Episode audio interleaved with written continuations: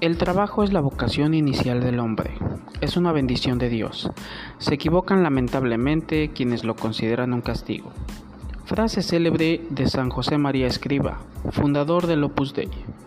Hola, ¿qué tal? Mi nombre es José Carlos Faustino Galicia Pantaleón, estudiante de la UNID Campus Cozumel.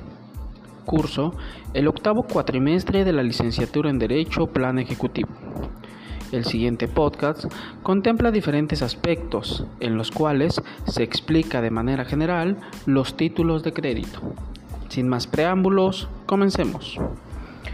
Como miembros de una sociedad activa, desempeñando un trabajo empresarial o incluso en nuestro día a día, nos hemos visto en la necesidad de realizar una operación de carácter financiera.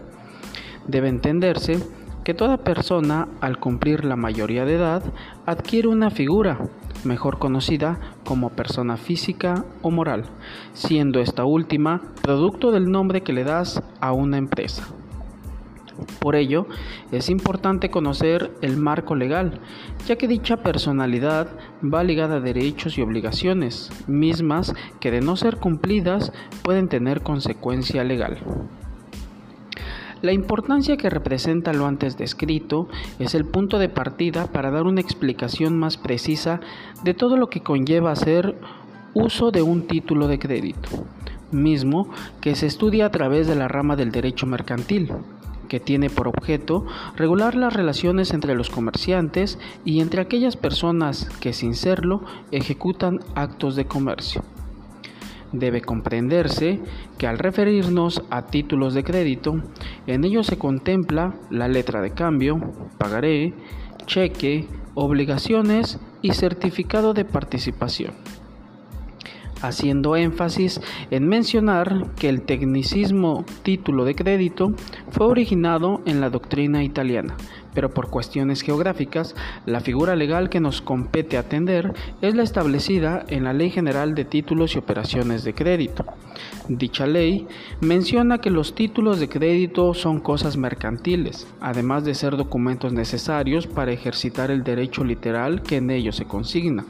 Estos establecen que son documentos necesarios que presumen la existencia de derecho de carácter literal, personal, legítimo, patrimonial, consustancial, autónomo y que está destinado a circular. Para comprender aún más cada título que contempla la ley en mención, atenderemos como primer título la letra de cambio. Este es un documento que garantiza el pago de una cantidad de dinero en una fecha y lugar determinado. Las figuras que intervienen reciben el nombre de girador, el cual emite la letra, el girado, el cual es a quien se extiende el documento y quien debe pagarlo, y por último el beneficiario, el cual es la persona a quien se extiende el documento y que por obvias razones debe cobrarlo.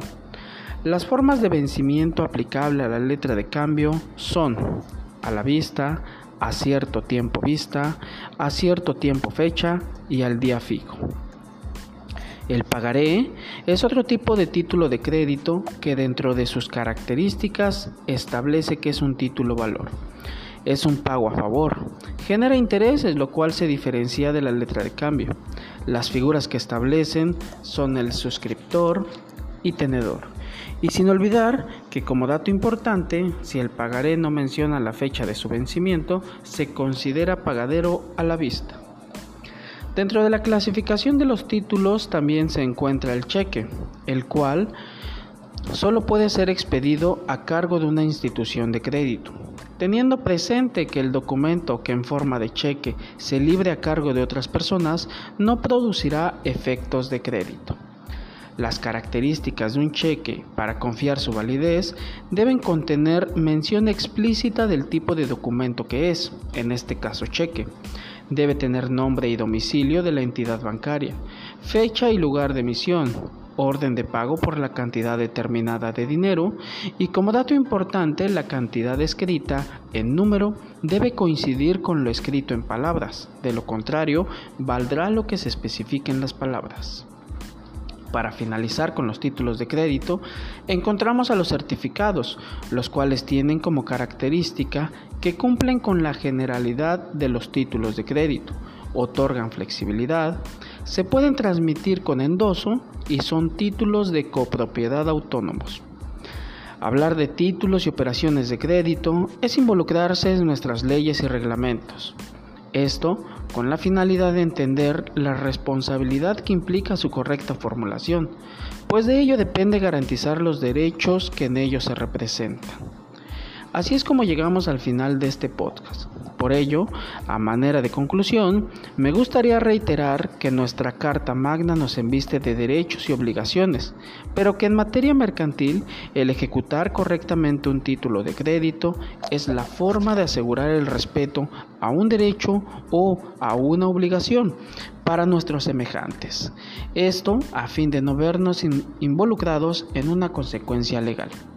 Por mi parte me despido, no sin antes agradecer su atención prestada. Que tengan un excelente día.